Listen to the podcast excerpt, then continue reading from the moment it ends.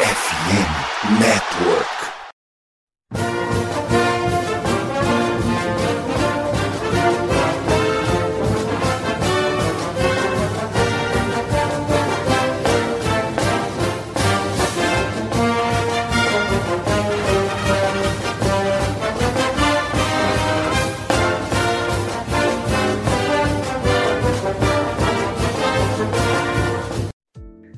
Saudações, amigos! Saudações, fãs de esporte! Saudações, fãs dos esportes universitários!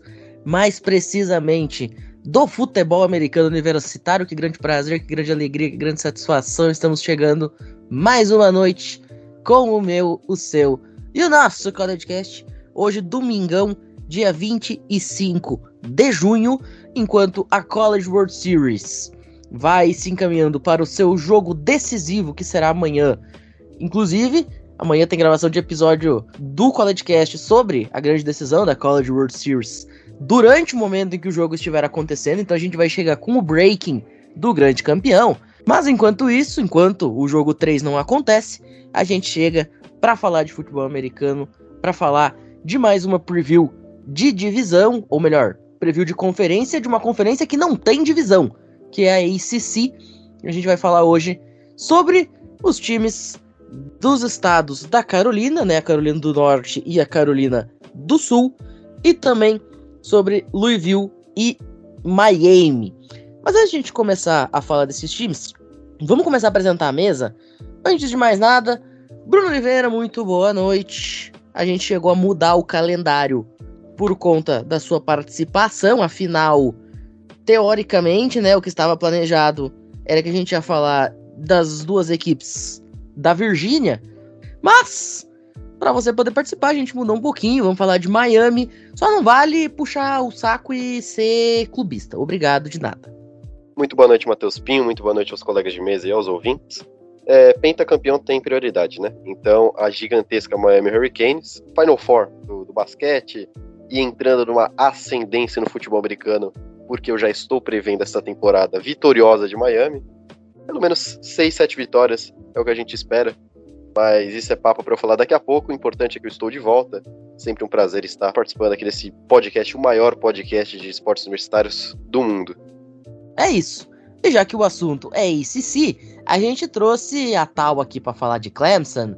Afinal, já que Oklahoma tá uma desgraça, pelo menos a gente fala de um time que é um pouquinho menos desgracento né? Que é o time de consideração. Até porque, se a gente começar a falar de time desgracento, a gente vai ficar um tempão aqui essa noite, né? Então vamos pular essa parte da sua vida e vamos diretamente para Clemson Tigers. Muito boa noite.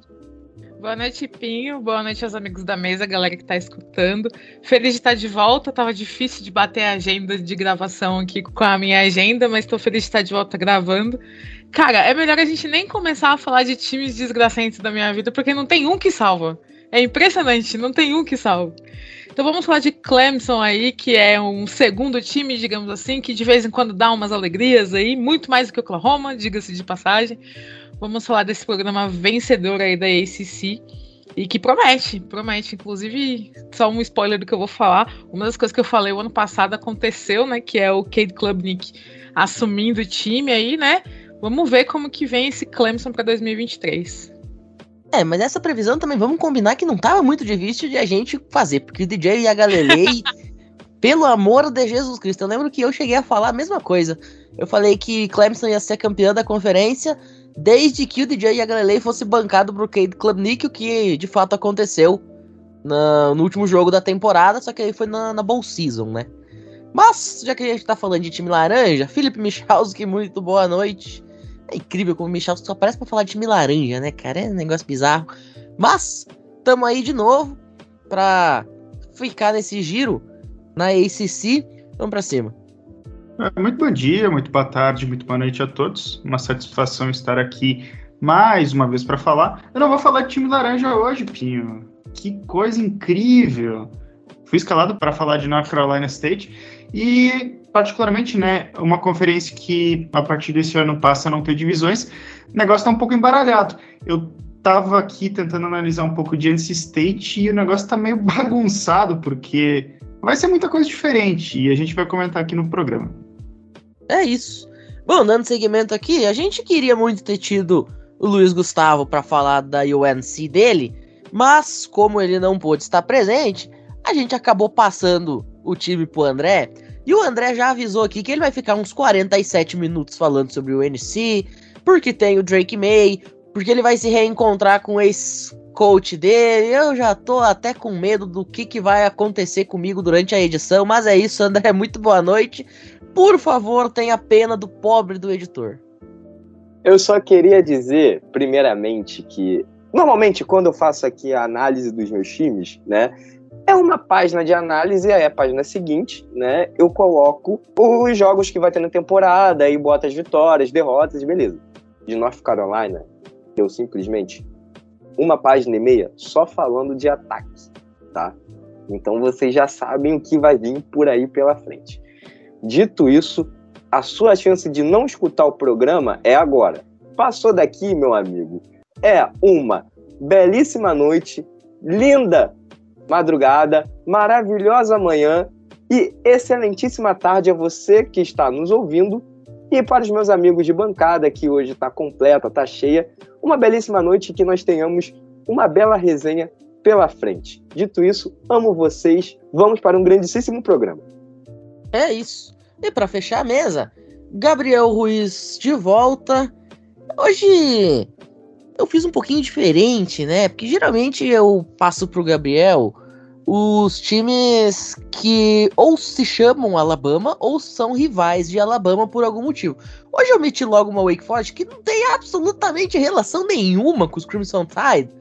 É pra dar uma variada, porque senão a gente fica muito no óbvio, né? As pessoas começam a entender os meus critérios.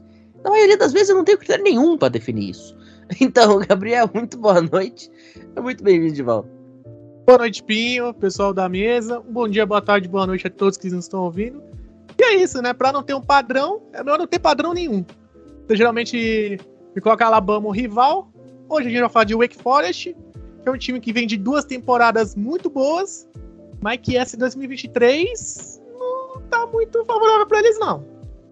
É isso, inclusive o Wake Forest tinha no beisebol a sua grande chance de título, era um dos times favoritos, acabou sendo eliminado por LSU nas entradas extras né, no jogo na última quinta-feira. LSU, inclusive, né, o André tá se especializando em ganhar jogo entradas extras dessa cola de World Series. Vamos ver se é o que acontece na segunda-feira também.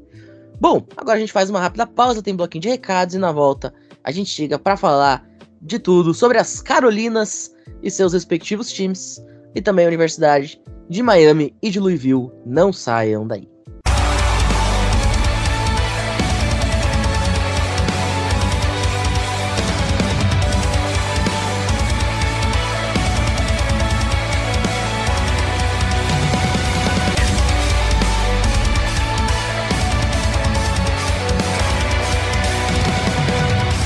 Senhoras e senhores, nós estamos aí no mês de junho, oficialmente finalzinho de junho, né? 25 de junho hoje. E conforme o tempo passa, começa a chegar mais próxima temporada da volta do futebol americano, né? Vocês sabem. A final de agosto já tem joguinho do college, setembro tem o kickoff da NFL, inclusive esse ano o kickoff da NFL com Kansas City Chiefs recebendo o Detroit Lions. Então, para você que quer ficar muito bem vestido já com as cores do seu time quando a bola oval voltar a voar pelos campos, sejam eles universitários ou não, dos Estados Unidos, o melhor caminho, a melhor opção é a loja Esporte América. O link está aí na descrição do episódio. Loja licenciada e oficializada pela NFL para distribuição e comércio de jerseys, de camisa, de boné, de vários artigos aqui no Brasil. E é claro, já que a gente está falando de esporte América, sempre vale a pena deixar o destaque que nem só de NFL vive a esporte América, né? Também tem muita coisa bacana de NBA, tem uns bonecos, inclusive, que é uma coisa de maluco, meu amigo, vou te contar um negócio. Tem muita coisa também sobre beisebol, de hockey, tem o futebol americano aqui do Brasil, você pode entrar lá e fazer o seu banho de loja, meu amigo, minha amiga que está nos ouvindo. E se você quiser fazer a sua comprinha com desconto, a melhor opção, senhoras e senhores, é se inscrever nas ligas de fantasy e de bolão do College. Afinal, 150 reais de premiação para cada uma, né? vai pagar aí pro seu campeão via loja Esporte América, então você pode ganhar aí até 300 mango de desconto na compra do seu artigo. Já pensou, meu filho, minha filha? Não perde essa chance, já vai lá e escolhe o seu modelinho agora e se inscreve nas nossas ligas lá no arroba no Instagram e no Twitter. Quem sabe em dezembro você tem aí esse voucherzinho na sua mão para aumentar a coleção. Fechado? Bom, de tudo isso, daqui a pouquinho a gente tá de volta para começar a falar desses times. Não saiam daí.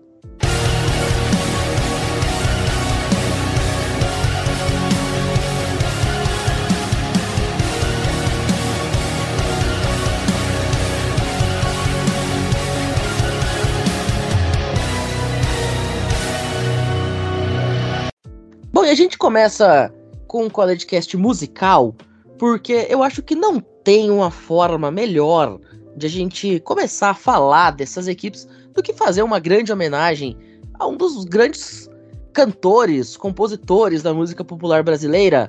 Afinal, seu Jorge, dá a letra do que, a gente vai falar agora, de onde vêm essas equipes. Confesso que estou apaixonado por você. Carolina, isso é muito natural. Carolina, eu preciso de você. Carolina, eu não vou suportar te ver. Oi. Carolina, eu preciso falar. Carolina, eu vou amar você. É isso. A gente vai dar muito carinho, ou não, pros times da Carolina. E a gente começa com você, Andrezito, porque o grande time carinhoso, né, o time que tem mais carinho popular da Carolina do Norte é exatamente os Star Hills. Então, manda bala que, que a gente pode esperar desse time de UNC em 2023, tendo um cara que pode possivelmente ser a pick one do draft da NFL? Carolina tá com brilho no olhar, só de saber que tá chegando aí um novo quarterback na cidade, tá chegando um novo coordenador ofensivo, 15 temporada de Mac Brown. Carolina tá com brilho nos olhos só de pensar que as coisas podem estar mudando por lá, né? Obviamente, ah, recentemente eles tiveram o Sam Howell também, que foi para a NFL, né? Era um quarterback também de, de primeira linha. Mas nessa vez eu estou falando de Drake May, né? Bom, primeiro vamos falar do, do passado, né? Ano passado, North Carolina simplesmente ficou 9-3, né? Na temporada regular. 6-2 na ACC. Eles foram campeões de divisão, tá, gente? Eles perderam o título da conferência para Clemson. Tal está comemorando nesse momento por 39 a 10. Foram para o Holiday Bowl e perderam por um pontinho para Oregon. O jogo foi 27 a 28. A temporada não foi terrível, a temporada não foi ruim. E aí vocês devem estar se perguntando: ah, por que, que então eles mudaram o coordenador ofensivo? É porque o ataque não estava fluindo? Era porque o ataque não estava bom? Não foi porque o Phil Longo, que era o coordenador ofensivo, ele aceitou a proposta de emprego exatamente de outro time, de um cara que está aqui na bancada, que eu teve uma semana que eu simplesmente falei o nome dessa universidade umas 15 vezes, 20 talvez, que é basicamente um Scouse, né? A gente tem que fazer um game só para falar coisas que acontecem aqui no programa.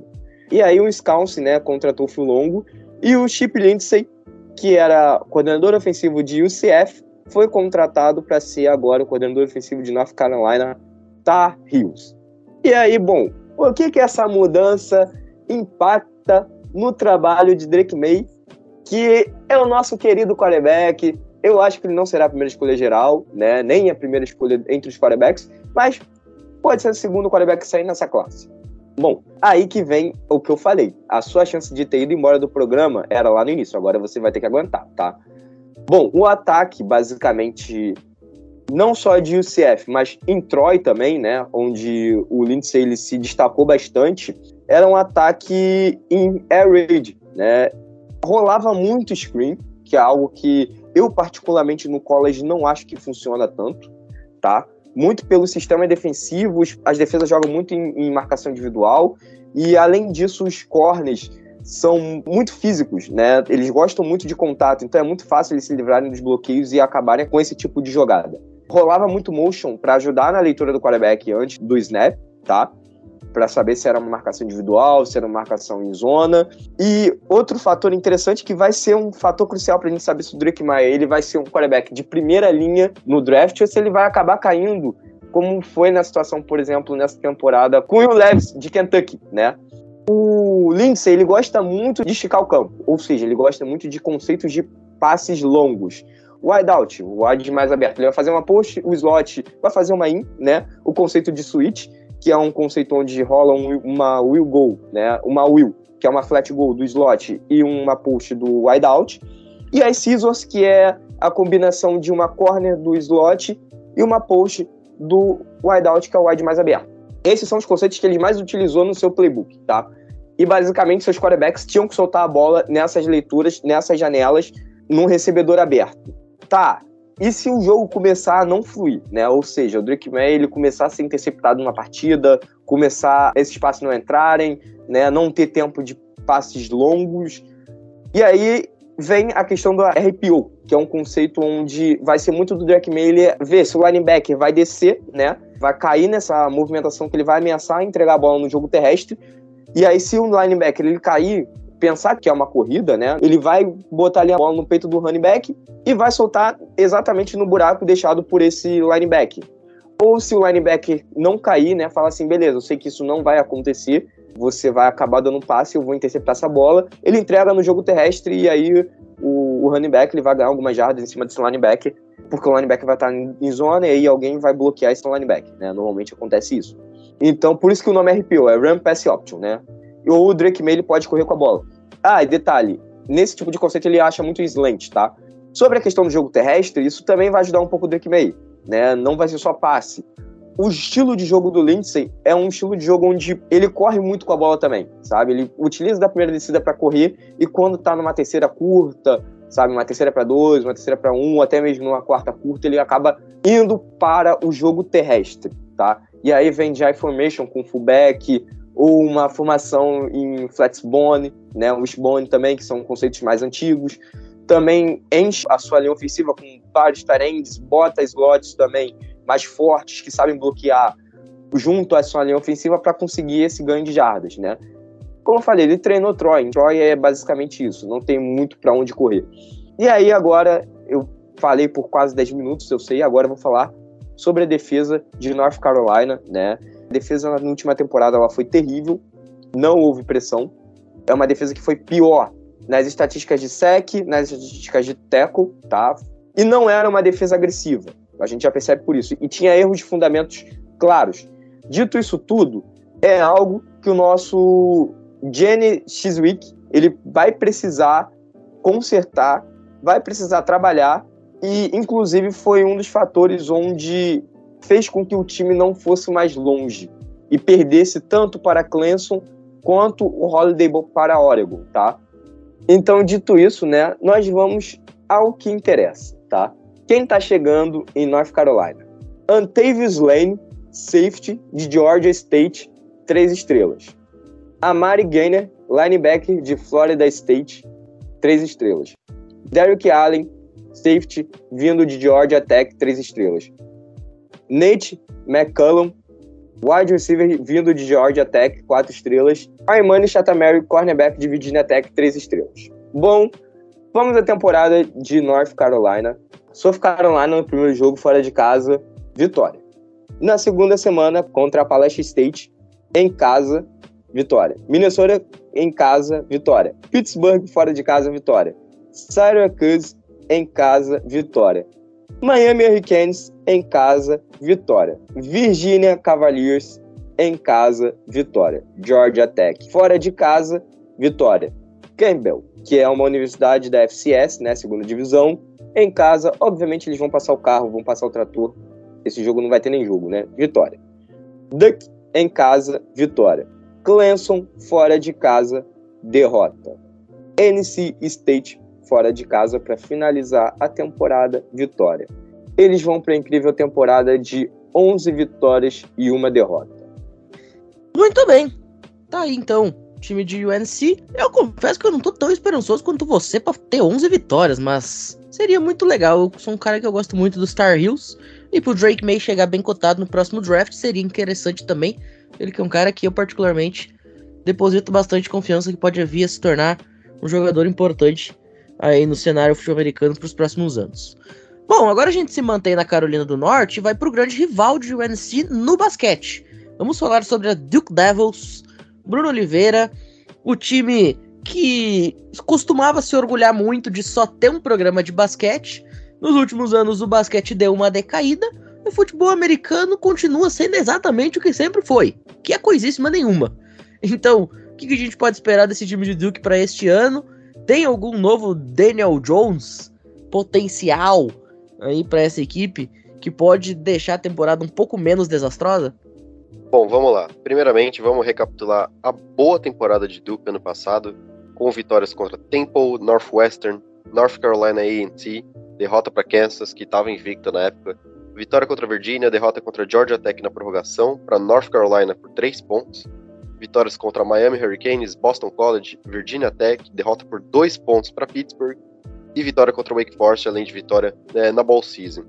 Se você somar a quantidade de pontos que Duke perdeu, você vai ter exatamente a somatória de 15 pontos em quatro jogos, ou seja, uma equipe extremamente competitiva do começo ao fim, acabou com oito vitórias, né, somando o Ball nove vitórias, o Ball venceu por 30 a 13. Então, uma temporada excelente de Duke, para falar a verdade, um, um time extremamente competitivo que não perdeu jogadores para o draft, né? Se tiveram só um ou outro undrafted, mas a base do time se mantém para essa temporada, né?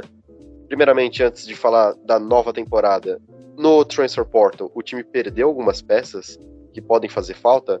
Perdeu o Elijah Rotten, o Yoel, o Christian Rory, DL, Ahmed Craig, DL, perdeu o Caleb Opan, Dan Volpe, perdeu o Eric Whitley, Michael Purcell, e também o Dustin Hall, todos jogadores de OL ou defesa, só o Eric Witterly, que era wide receiver. E só trouxe apenas um jogador vindo do Transfer Portal, o Jacob Long, IOL, vindo da FCS. Então, eh, dá para perceber que Duke ficou extremamente debilitado aí na OL e na defesa, né, principalmente na parte dos edges. Nos committees, tentou pegar um outro jogador, né, o Semaj Turner, o Terry Simmons, dois DLs, pegaram aí o Anthony Boggs também, só que aquilo, né? Duke não é uma universidade extremamente atrativa, né? E então o máximo que conseguiram foram jogadores três estrelas, né? 25 selecionados, né? Principais aí no, no 247, todos três estrelas, então não é um grande destaque aí para a equipe de Duke. Bom, olhando o time, assim, em especial, como eu falei, basicamente o mesmo time, só que jogadores, obviamente, um ano mais velhos, né? Todos os jogadores aí, Junior, Senior, Redshirt Senior, enfim, né, o quarterback Riley Leonard Jr., o running back Jordan Waters, o Jacquez Moore, que é um bom jogador, wide receiver Jordan Moore, Eli Pankow, Jalon Calhoun, são jogadores assim que pouca gente conhece, mas que dentro do contexto de Duke, que não é uma grande universidade no futebol americano, são jogadores que conseguem contribuir para a equipe. A OL extremamente experiente, somente o Justin Pickett, que é o right guard, que é redshirt sophomore, ou seja, três anos já no college football, é o mais novo, tem três graduated e um senior, ou seja, muito importante aí essa química com o Riley Leonard, que é o quarterback, que é junior. E na defesa, somente dois jogadores são sophomore, o Terry Moore e o Chandler Rivers, que são defensive backs. O resto, todos senior, todos redshirt senior, junior, graduated. Ou seja, é um time extremamente experiente, já acostumado a jogar regular season. Mas aquilo, é um time que perdeu peças, né? Como eu falei, principalmente na OL e na DL, então pode ser que sim tenha uma, um pouco de falta e pode ser que já comece a temporada tomando coco, né? Ou seja, perdendo, porque enfrentam Clemson em casa. Eu acredito numa derrota aqui para Clemson, principalmente com Cade Klubnik como quarterback. Começa os três primeiros jogos em casa, depois pega Lafayette, Northwestern, aí depois joga contra Yukon, depois em casa contra Notre Dame e North Carolina State, fora de casa contra Florida State Louisville, em casa contra Wake Forest, fora de casa contra North Carolina, fora de casa contra Virgínia e termina a temporada em casa contra Pittsburgh. Aqui já é um calendário mais difícil do que o ano passado, apesar que o ano passado conseguiu jogar bem os jogos mais difíceis.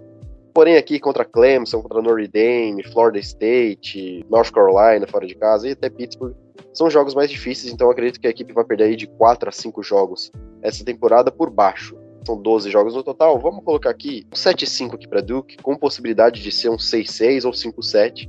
Eu aposto em seis ou sete vitórias aqui para Duke, indo para mais um bowl. E por ser uma universidade de basquete, ter esse recorde no futebol americano, acho que é um, recorde muito bom. E vai manter aí mais um ano disputando bowls. Outro que tá me surpreendendo. Eu, particularmente, não acho que Duke vença mais do que seis partidas. Vamos ver como é que as coisas se desenrolam a partir de agosto.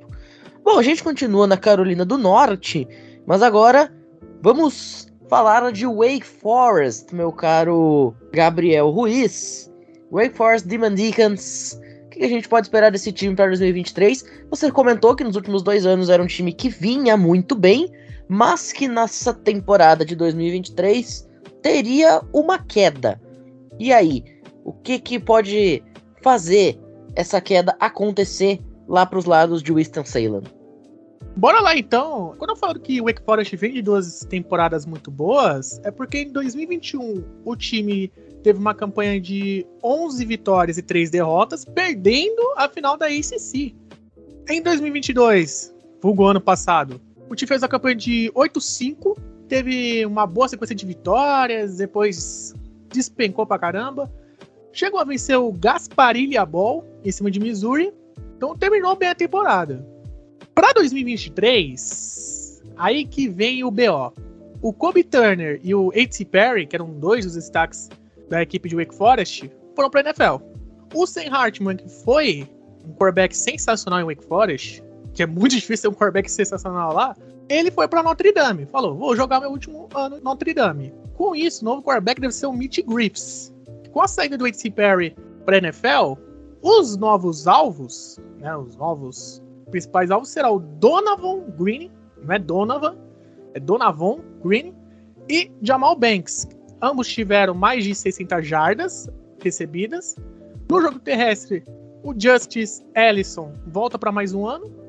Ele também teve mais de 60 jardas terrestres. E na defesa, a principal volta é do Jachim Davis, líder de sacks da equipe, com 7 na última temporada. Já o recrutamento de Wake Forest passou muito despercebido. Foi apenas o 63º, ranking 63, gente. Tendo como o melhor jogador um wide receiver, Micah Mays, de 4 estrelas. O resto é jogador 3 estrelas, que é o melhor que a equipe consegue, né? A staff do time se manteve a mesma do ano passado. O Dave Clauson continua no comando, vai para a décima temporada seguida na equipe junto do seu coordenador ofensivo, o Warren Ruggiero, e o Brad Lambert, coordenador defensivo, vai para o seu segundo ano comandando a equipe. No calendário, o Wake Forest vai enfrentar a equipe de Elon, não é Elon Musk, é só Elon mesmo, equipe da FCS. Depois enfrenta Vanderbilt, Old Dominion, Georgia Tech, Clemson, Virginia Tech, Pittsburgh, Florida State, Duke, North Carolina State, Notre Dame e Syracuse. Minha projeção é que o Wake Forest vai conquistar seis vitórias no máximo. Mas assim, muito no máximo. Porque quando você perde o Sam Hartman, que nas últimas duas temporadas lançou mais de 30 touchdowns, você perde uma grande arma.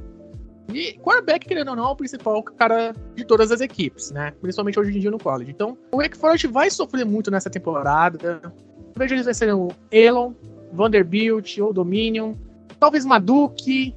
E aí faz jogos bons contra Georgia Tech e Virginia Tech, mas, pô, você tem Clemson, Pittsburgh, Florida State, Notre Dame, o Sam Hartman, ele vai fazer a sua ex-equipe vai entrar pra história. Então, assim, pro torcedor de Wake Forest, que teve duas temporadas muito boas, ganhando ball, chegando no final em ACC, essa terceira temporada seguida de vitórias, bem provável que aconteça. Perfeito. Agora a gente fecha esse nosso giro pela Carolina do Norte e oficialmente a primeira parte, né, o primeiro bloco desse episódio, com o Michalski para falar da North Carolina State Wolfpack. Mais um ano em que a Matilha se prepara para tentar assombrar o mundo. Né, vamos combinar que North Carolina State teve um grande ano em 2021, nem tanto assim em 2022. E aí, Misha, em 2023, o que irá acontecer, o que se pode esperar dessa equipe? Bom, essa é uma boa pergunta, sinceramente, porque North Carolina State ela está num patamar muito intermediário dentro da ACC. É um programa que costuma ir para a Ball Season todo ano. Dave Doran vai para sua 11 temporada e das 10 temporadas ele foi para a Ball Season em 7 e ele se classificou para 8. Teve 2021 que ele não jogou a Ball Season por conta de Covid. É um programa bastante consistente e que teve até as suas oportunidades em algumas temporadas de ir para a final da ACC. O problema é que North Carolina State competia numa divisão que tinha Clemson e Florida State. Claro, Florida State muito mais tradicional antigamente do que hoje, né? Mas Clemson, né, nos últimos anos, sempre colocando um patamar muito difícil de ser batido. E até 2021, quando o time conseguiu vencer Clemson, foi um troço muito excepcional por conta da temporada ruim que Clemson fez. Trazendo o que foi ano passado, até para o pessoal ter um pouco de noção, teve campanha de, de 8 vitórias e 5 derrotas, uma campanha bastante complexa, assim. Por um lado, o time venceu o Florida State em casa, por outro lado, o time perdeu para Boston College, perdeu para Louisville e perdeu para Syracuse também, que nem fez uma grande temporada, sinceramente. Uh, e o time perdeu seu jogo na Bowl Season temporada passada. Um time que teve uma defesa uma das melhores do país, um ataque pouco qualificado. O Ryan Finley não fez um grande desempenho junto com o conjunto ofensivo. E numa série de mudanças que aconteceu, o Ryan Finney foi para Kentucky, saiu também o coordenador ofensivo, que era o Tim Beck, ele foi contratado como técnico lá em Coastal Carolina, e para o lugar dele veio o Robert Anai, que ele foi o coordenador ofensivo de Virgínia em 2021 e ele trouxe junto com ele o quarterback daquela temporada que é o Brandon Armstrong. O Brandon Armstrong, que em 2021 teve uma temporada muito prolífica, ele passou por mais de 4 mil jardas, 31 touchdowns, e essa parceria, então, ela se refaz agora nessa temporada de 2023. Pode ser que seja aquele canto do cisne que não dê certo, né? A gente sabe muito bem que às vezes as coisas podem não dar certo, né? Até principalmente porque North Carolina State teve o problema de ter perdido três recebedores muito bons. O corpo de running backs que restou tem como seu melhor jogador o Jordan Houston, que não anotou nenhum touchdown no passado, né? Teve só 544 jardas. E o recrutamento também não foi um troço muito empolgante, está dentro dos padrões, mais ou menos, que NC State consegue, que é a posição número 40. Dos melhores jogadores recrutados teve três prospectos três estrelas, o Javon Green, Tyrant, o atleta Zach Myers, e daí veio também justamente o Brandon Armstrong. O que, que dá para talvez esperar dessa temporada? Se o ataque de NC State melhorar, pode ser que seja um time mais competitivo. Talvez agora nesse cenário em que não há divisões, possa ser que talvez a equipe de North Carolina State consiga brigar ali por um segundo lugar dentro da, da ACC e quem sabe brigar por uma vaga na final de conferência, né? É um cenário que tá ali na mesa, embora eu não vá dar 100% de fé. Tem um pouco da sorte que vários jogadores ali ganharam um ano de elegibilidade e com isso NC State vai ter um elenco relativamente experiente. O time começa fora de casa contra o Com, que tende a ser uma vitória. Na semana 2, o time recebe Notre Dame, no dia 9 de setembro. Esse é um jogo bastante chave, porque Notre Dame é um time bom, a gente não tem como negar, mas o jogo é em casa e quem sabe ali, se o time conseguir performar alguma coisa, surpreender ofensivamente, é um jogo que dá para vencer. E vencendo é um cenário até relativamente favorável para o time começar as primeiras semanas até invicto chegar no confronto até contra Clemson invicto, porque depois pega a VMI, que é da segunda divisão, Virgínia fora de casa, que não é um time tão espetacular, tem Louisville e Marshall em casa, na sequência, onde talvez Louisville possa ser um time chatinho a ver, e fecha-se, primeira sequência de jogos, um duelo fora de casa contra a Duke. Depois vem os confrontos um pouco mais complicados. No dia 28 de outubro, né, depois de uma folga, o time pega Clemson em casa, e esse jogo também, né? Vai ser um jogo bastante importante, né, para definir as coisas. Na sequência pega Miami, que é outro duelo que vai depender muito de como Miami vier, né? Não, não sei se dá para botar muita fé nesse tipo de Miami também, né? Sinceramente. E o outro duelo difícil que eu acho que pode ser que haja é contra o Wake Forest, que é um jogo fora de casa com o programa ali de Wake Forest se estabelecendo, depende muito do que, que vai acontecer. Pega do Virginia Tech na penúltima semana, fora de casa também, que eu acho que tende a ser uma vitória, mas eu já vou explicar os porquês de algumas coisas. E na última semana pega a rival North Carolina, um jogo em casa, que é um duelo também que tende a ser um grande duelo e pode ser definidora, quem sabe até de uma vaga na final de conferência. A temporada passada se caracterizou por um time relativamente inconsistente no aspecto de ganhar grandes jogos. Ganhou de Florida State, que foi um time que fez uma grande temporada no passado, e perdeu para times como Boston College, que fez um desempenho bem fraco. O que eu acredito que vai acontecer aqui? Eu acho que tem uns cinco confrontos aqui você fica naquele negócio que NC State pode ganhar ou pode perder. Eu acho que vai depender muito do ataque. Vai depender muito de como esse ataque vai funcionar, porque até tem uma estatística aqui que eu vi da temporada passada. A NC State venceu todos os jogos que fez mais de 21 pontos. Todos. e nos jogos que fez menos que isso ganhou um. Então, tá aí um pouco do patamar. Se a defesa conseguir manter mais ou menos o patamar que ela apresentou, eu acho que é um time que tende a vencer talvez nove, talvez até dez jogos. Se não dessa subida de patamar, eu acho que é um time de oito vitórias. Vai perder para times como Clemson, acho que vai perder para Notre Dame, e vai perder algum jogo aleatório ali. Quem sabe vai perder para Virginia Tech, e, e pode ganhar, pode perder de North Carolina, por exemplo. É muito difícil prever como o NC State virá, porque é um time intermediário dentro da ACC. Pode acontecer muita coisa, inclusive nada. Pode acontecer de tudo, inclusive nada, por sinal, é uma das minhas frases favoritas. Bom, agora a gente faz uma rápida pausa. Na volta, a gente cruza a fronteira para o sul, começa a falar de Clemson, de Miami e de Louisville. Não saiam daí.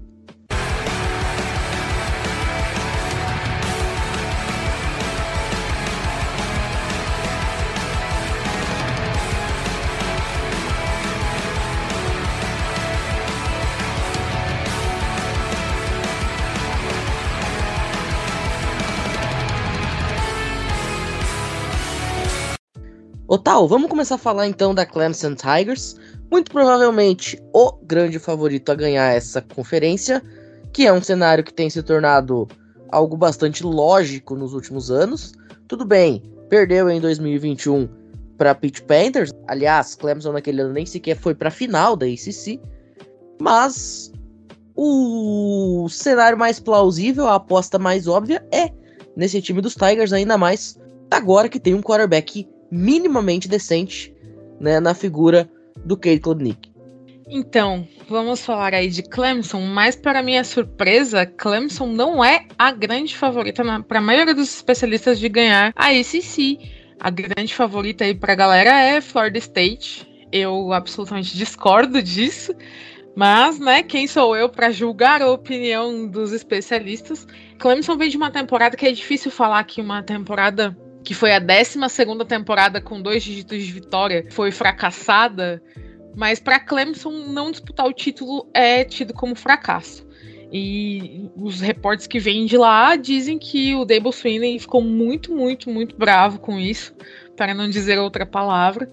Tanto que contratou aí outro coordenador ofensivo, né? Precisa melhorar muita coisa nesse ataque, não funcionou tão legal ano passado, não fluiu tão legal. Mas 2023 é um ano de afirmação aí pro Kate Klubnik, que tem muita expectativa em cima dele.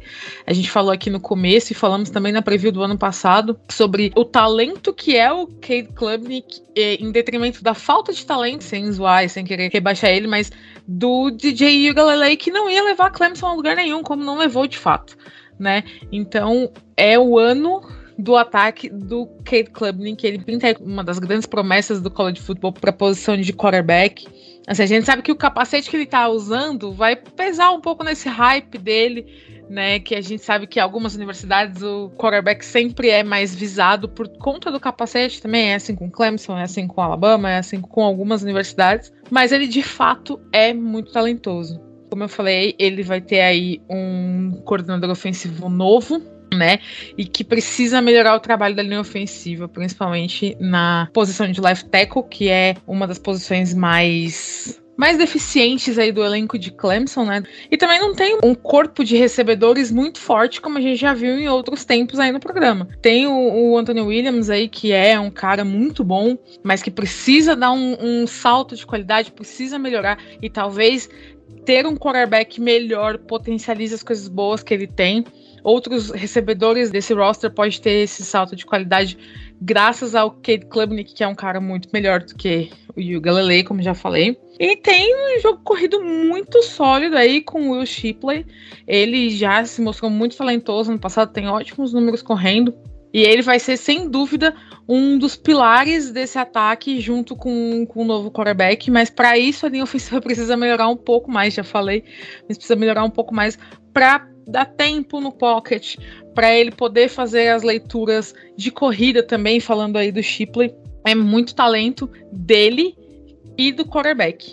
O corpo de recebedores ainda deixa a desejar, mas pode ser desenvolvido. Clemson não perdeu grandes nomes assim no ataque. Já na defesa, perdeu quatro starters, mas ainda tem muito talento. É uma defesa muito sólida. É a melhor defesa, talvez, da ACC, mas é uma das melhores defesas do college football. Tem aí, na minha opinião, né, na minha humilde opinião, a melhor dupla de linebackers do college football, que é o Bert Carter e o Jeremiah Trotter Jr.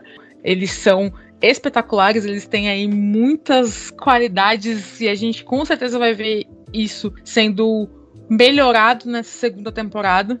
E são jogadores que são nível NFL, assim. São muito bons mesmo. E aí, como eu tava falando, é muito difícil falar depois que o André fez uma análise do playbook até da universidade, mas assim, é um calendário que me mostra, na minha opinião, talvez duas derrotas. Com bastante boa vontade, duas derrotas. Florida State, sem dúvida, é o confronto mais difícil. Como eu falei para muitos especialistas, Florida State é o, o time a ser batido esse ano. Mas eu discordo, acho que Clemson vem como favorito, principalmente porque vem com um quarterback novo, vem com uma mentalidade ofensiva nova, a gente sabe de toda a qualidade do trabalho do Debo Sweeney, então acho que Clemson ainda é favorito.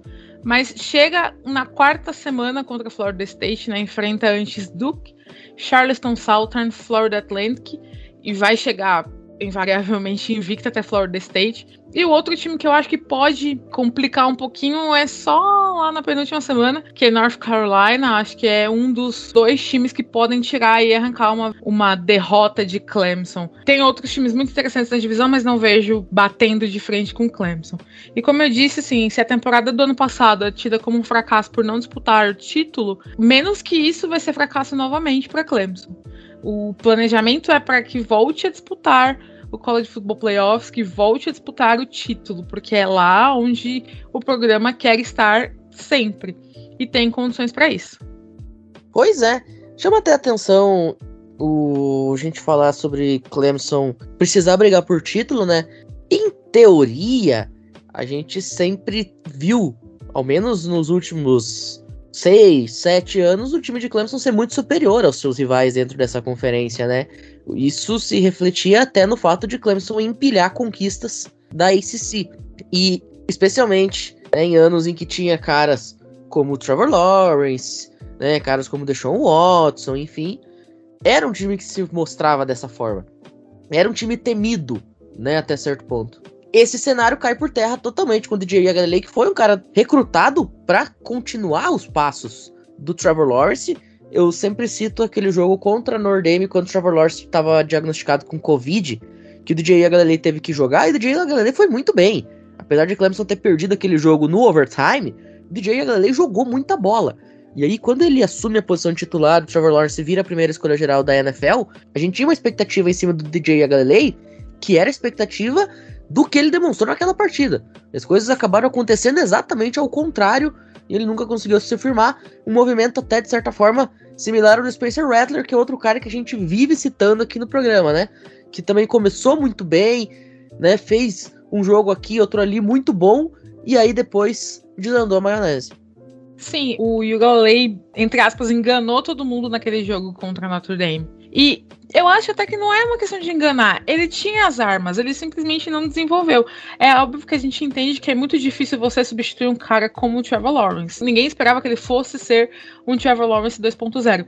Mas ele de fato ficou muito aquém do que a gente esperava em Clemson. Ele simplesmente não conseguiu desenvolver. E aí, tendo um talento como o Klubnik ali no, no seu retrovisor, pode ter pressionado muito ele. E sobre a dominância de Clemson, acho que fica mais evidente essa queda na derrota nem para Notre Dame, na derrota para South Carolina.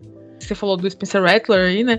Foi um jogo disputado, foi um ponto de diferença tudo mais. Notre Dame foi um jogo um pouco mais espaçado ali, que foi 35 a 14.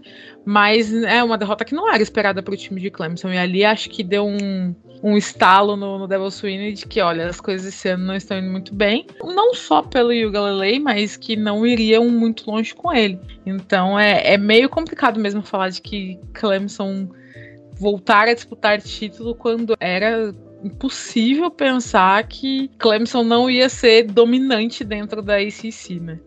Pois é, vamos ver aí se os Tigers conseguem voltar aos seus momentos de glória. Deixar aqui um destaque, né? Um abraço aí para Carol se estiver ouvindo a gente. Carol que tem o privilégio de ter sido all pair de um moleque que é Tyrande no time de Clemson atualmente. Vocês já imaginaram vocês conhecer um jogador criança? Pois é, ela teve esse privilégio. Que momento, né? Bom, a gente vai dando seguimento aqui. Ô André, vamos falar de Louisville, Louisville Cardinal, o famoso time que só sabe fazer quarterback que acha que é running back, né? E eu nem estou falando do Lamar, tô falando é da rapaziada que esteve lá recentemente. Eu sempre brinco que o processo para você se tornar um quarterback lá na Louisville Cardinal basicamente passa por você ter duas pernas e saber correr. Né? Você não precisa ter habilidade no passe, você não precisa saber plantar seus pés, você não precisa ter precisão nenhuma, você não precisa ter força no braço, não, você só precisa saber correr. É por aí mesmo, esse ano vai ser mais um ano de run, run, run, run lá no estado do Kentucky, ou talvez as coisas tendem a mudar um pouquinho. Ai, ai. Louisville Cardinals. Eu só queria dizer que assim, eu tinha uma pequena simpatia por eles e agora eu tenho raiva, desprezo e irei ignorar totalmente essa universidade. Cara, me senti literalmente desprezado por eles. Primeiro que não existe coordenador defensivo. Isso é um afronte, tá? Mas eu vou explicar o que está acontecendo lá em Louisville. Bom, Louisville, né, na última temporada ficou com 7-5, 4-4 na ACC, foi o quarto da divisão, foi para Fenway Bowl e perdeu para Cincinnati Bearcats por 24 a 7, né? Simplesmente contrataram como o head coach o Jeff Brown e para ser coordenador ofensivo o Brian Brown, ou seja, nepotismo. O pai contrata o filho e fim de história, né? E aí, obviamente, como eu falei, não existe coordenador defensivo, porque o cara que é o head coach, ele não é um coordenador defensivo. Ele é um ex-quarterback, inclusive, de Louisville, né? Não era um quarterback móvel, por incrível que pareça, ele era um quarterback pocket passer. E aí ele vai comandar a defesa também, cara. É um negócio assim meio surreal, sabe? E o que mais me incomoda eu vou falar mais à frente. E aí o Pinho falou sobre a posição de quarterback, né? E eu também já falei. E nessa temporada não teremos um quarterback tão móvel assim, né? Que vai ser o Jack Plummer, que ironicamente trabalhou com o Jeffrey Brown em Purdue, porque o Plumer foi de Purdue durante 2018 até 2021 até pedir transferência para Cal, né? E lá também não deu muito certo, ele achou que ia ser o reizinho na Califórnia, chorou e agora tá indo para os braços de novo do cara que ele simplesmente falou que não queria mais trabalhar, né? A vida não gira, ela capota. O mundo é engraçado, né? Ô André. Oi.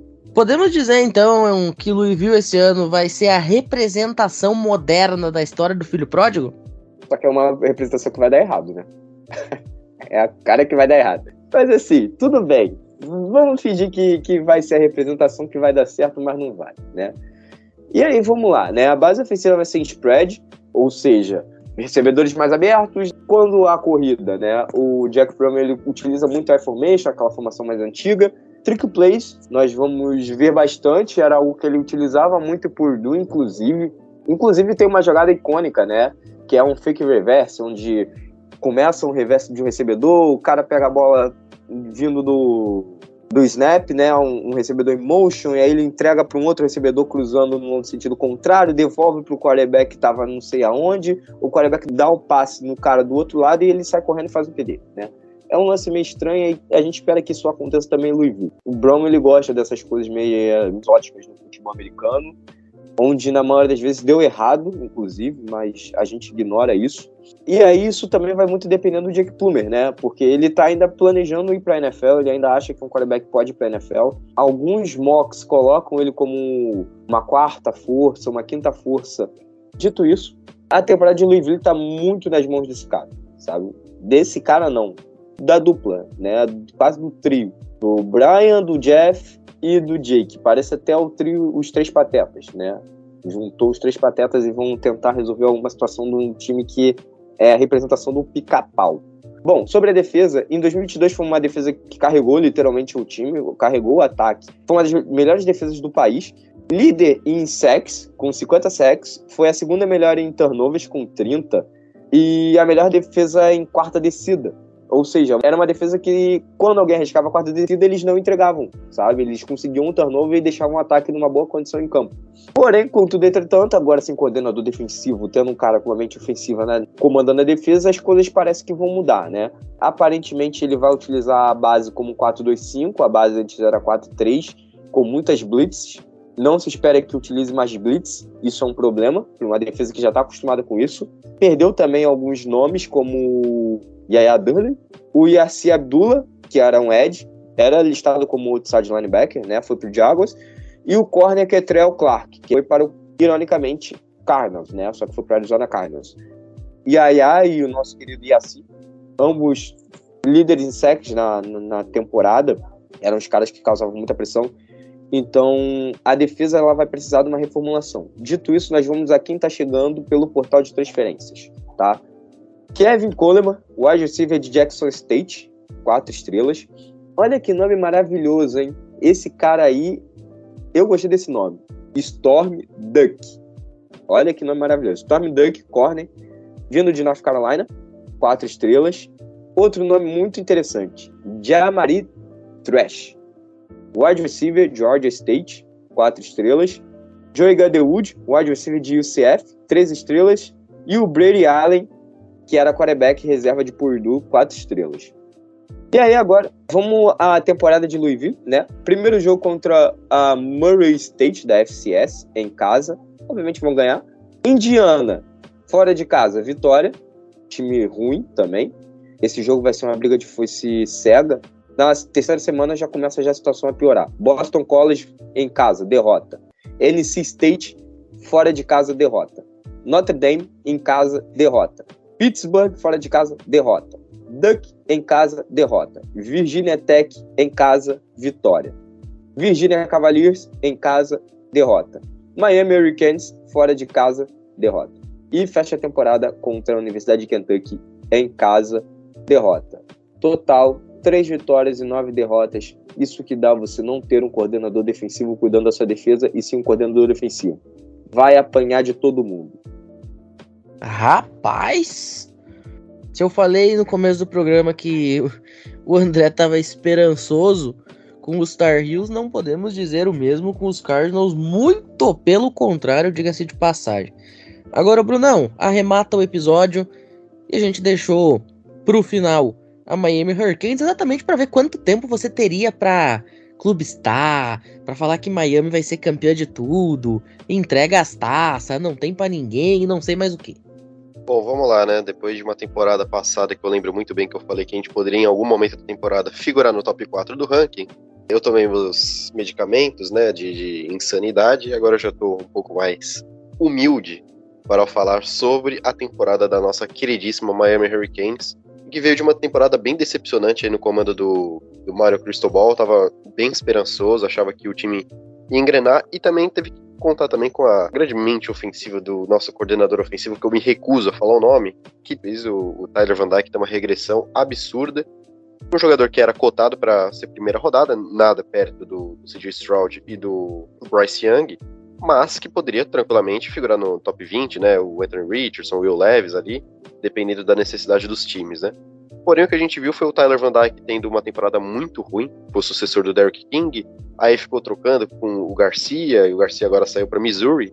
Enfim, né, agora com a saída dele a gente tem um novo coordenador ofensivo, a gente também tem um novo coordenador defensivo, então a gente espera que a equipe consiga evoluir nos dois lados da bola, né? Porque a gente teve uma derrota no passado para Middle Tennessee State, que inclusive estamos 0-3 na história contra eles, e tomamos 45 pontos. Então, tipo assim, não é culpa somente do ataque, embora muito da culpa tenha sido do ataque, né?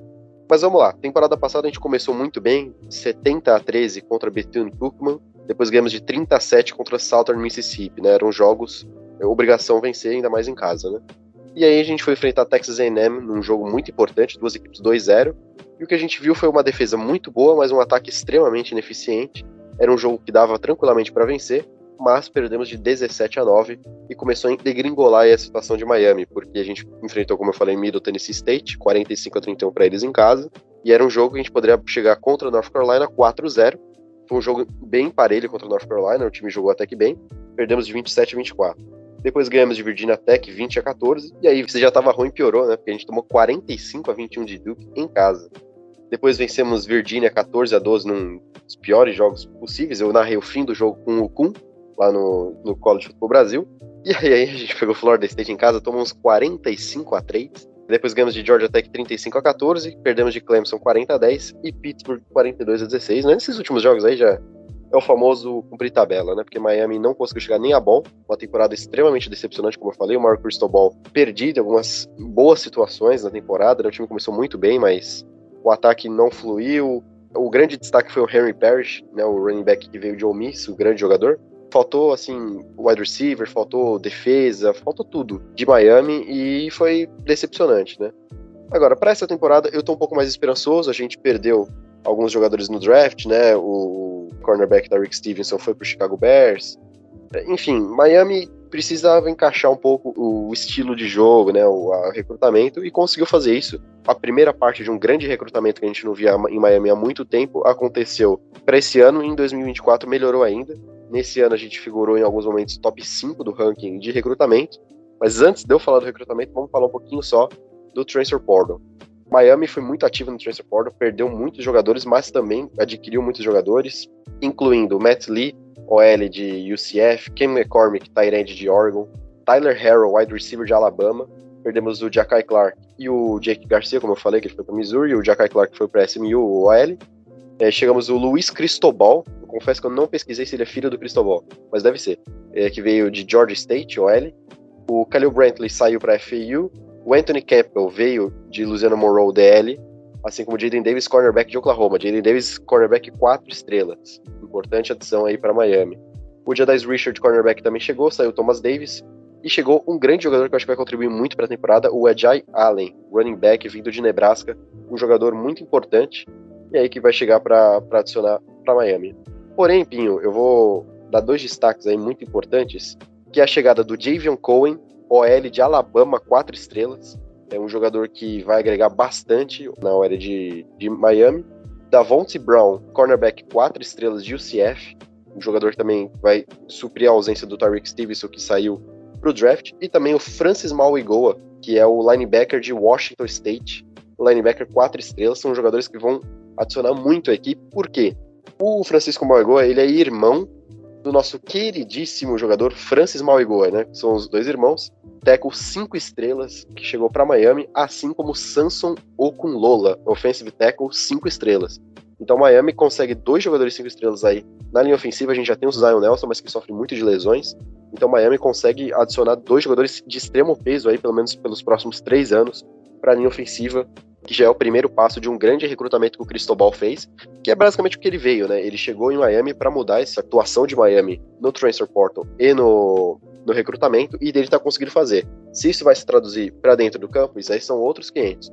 Mas o que a gente pode ver é que fazia tempo que Miami não tinha tanto recruta 5 estrelas e 4 estrelas em tanto peso, né? 4 estrelas a gente tem o Ruben Ben, o Ed Jaden Wayne também é de 4 estrelas, Riley Williams, end, 4 estrelas, Nathaniel Joseph, wide receiver, muito bom jogador, 4 estrelas. Mark Fletcher, running back, 4 estrelas.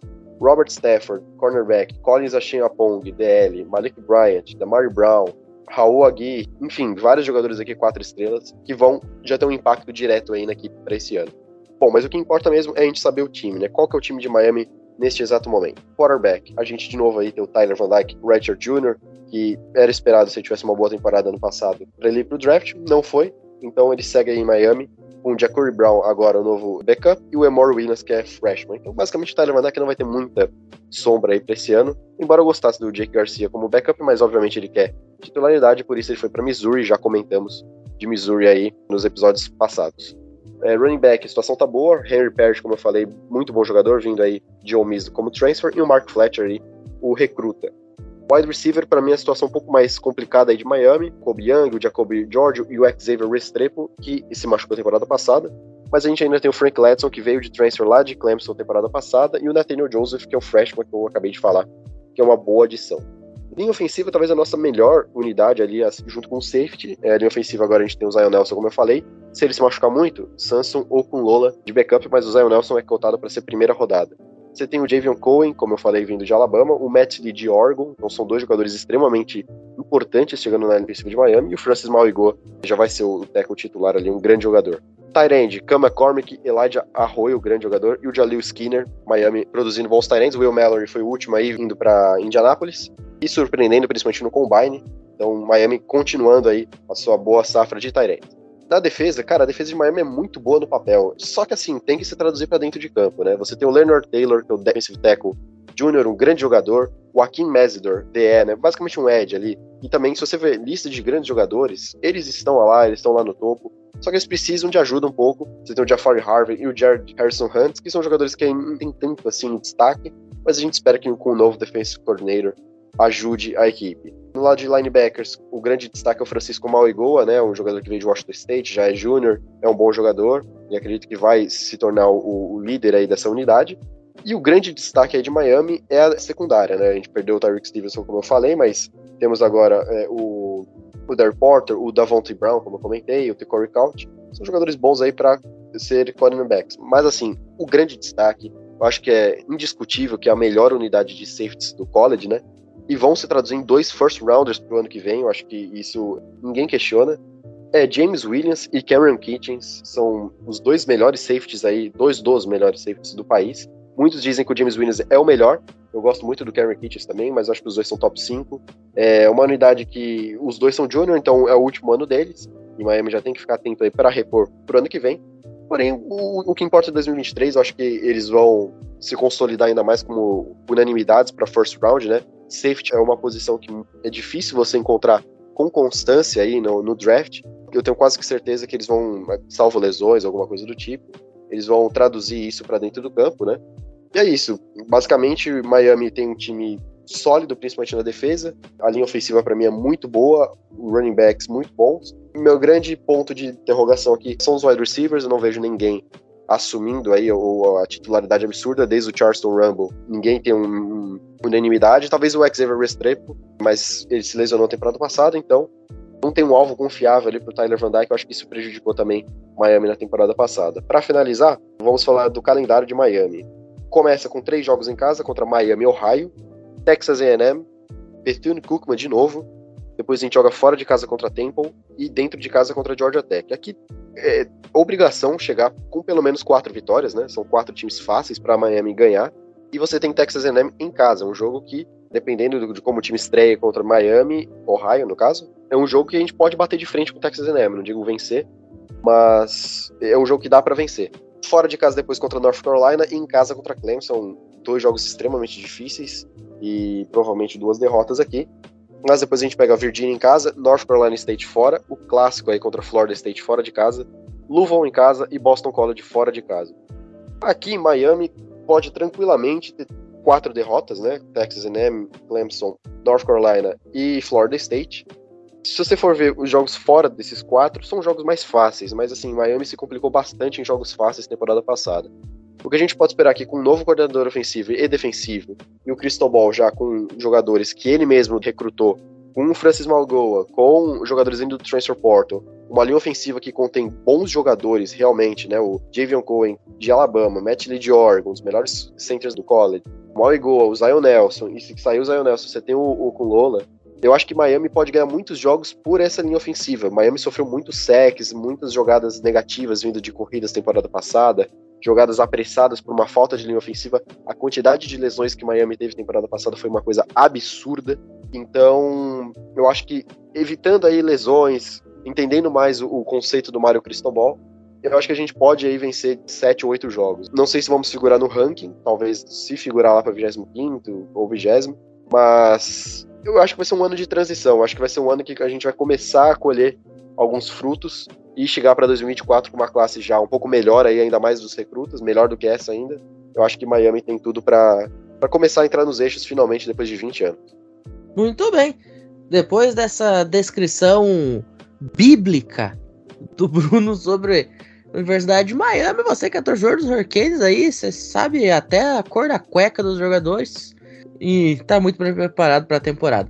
Diga-se de passagem, você citou ali o Luiz Cristobal, ele é sobrinho de primeiro grau do Mário Cristóbal, tá? Ele é filho do Luiz Cristóbal Sr., que foi OL do time de Miami lá atrás.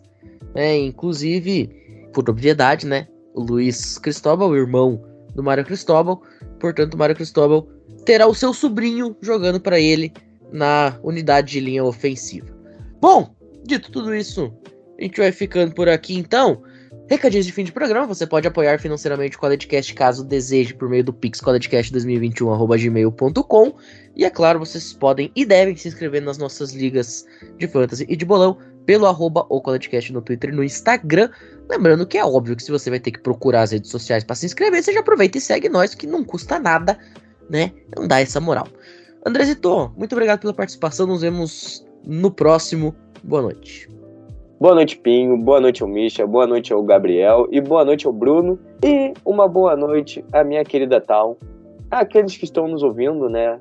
Como dei uma lindíssima noite, belíssima manhã e etc, né? Eu só vou dizendo tchau, né? Porque eu não sei a hora que vocês estão escutando esse programa. Agradeço por você ter me aguentado falar por 10 minutos de um time que não é meu, mas eu queria passar o máximo de informações porque é importante, porque esse cara, vulgo, Drake May, vai para o draft, né? O Plumer também vai, mas a gente sabe que ele vai ser draftado lá no final do draft. E Louisville Cardinals vai ser saco de pancadas, e eu torço para isso acontecer, porque menosprezar a minha classe. Dito isso tudo, eu só queria dizer um tchau tchau para vocês e até uma próxima. Adiós. Brunão, muito obrigado pela participação. Nos vemos aí numa próxima também. Depois de você ficar 49 minutos falando de Miami, né? Vamos ver se esse ano as coisas melhoram pro teu lado. É, muito obrigado, Pinho. Muito obrigado a todos os colegas de mesa e aos nossos ouvintes. Não é muito comum eu falar bastante, né? Geralmente eu sou meio sucinto, mas como é Miami, meu time, acho que eu tenho o direito, né, de dar o background total, né? Frustrações, esperanças e tudo mais. E, querendo ou não, Miami é um time extremamente relevante no futebol americano da NFL, né? Do, do college também. Muitos jogadores importantes passaram por lá e, e se espera, né? Que muitos novos jogadores vão, ainda mais nessa próxima classe do draft, né? Que temos pelo menos quatro jogadores de acordo com os sites cotados para ser first round. Então vale a pena ficar de olho em Miami, mesmo que não seja um time mais atrativo para você acompanhar, né? Por mais eu entendo que a ACC também não é a melhor conferência para assistir, mas tem uns jogadores interessantes, o Cristobal ali que é um, um, técnico extremamente midiático e novos jogadores que sempre faz parte, né? E também Duke, que é um time que, eu falei, tá bem melhor que Miami, né? Em quesito da temporada passada. É isso, Pinho. Sempre um prazer estar aqui. Obrigado aos nossos ouvintes. E sempre que tiver um episódio, eu estarei aqui para falar mais de college football, que é um enorme prazer. Gabriel, também nos vemos aí numa próxima. E amanhã, toda a nação da Bola ligadinha a partir das 20 horas na ESPN para LSU e Florida fazendo a grande decisão da College World Series. Boa noite, Pinho, pessoal da mesa, que hoje estava cheia, e os nossos ouvintes. É, amanhã, se Deus permitir, a LSU vai perder, porque isso é um karma por ter vencido de Alabama na temporada do college football. A torcida vai toda para a Flórida. Todo o karma será cobrado. Amanhã vai da Flórida. Vocês viram aqui primeiro. Boa noite, galera. Misha, também muito obrigado. Nos vemos numa próxima. Lembrando que vai ter novidade nas redes sociais do College Cast nos próximos dias. Muito obrigado pela oportunidade de participar mais uma vez, né? Enfim, né, as novidades a gente fala em breve aqui. Mas muito obrigado por toda a audiência aqui e até a próxima. Valeu. Tal, também muito obrigado pela participação. Nos vemos aí numa próxima. Obrigada, Pinho. Obrigada aos amigos aqui da mesa. Como falei no início, é sempre um prazer estar de volta né? Eu vou trabalhar para não estar tanto tempo afastada do, do College Cast. E é sempre um prazer estar aqui falando sobre Clemson, diferente de falar sobre Oklahoma, que só traz desgosto ao seu torcedor. Mas, como o Gabriel fez parte desse episódio, gostaria de terminar aqui sempre com uma homenagem ao meu amigo com a seguinte frase: Ah, que bom seria se Alabama perdesse todo dia. É isso. E é isso.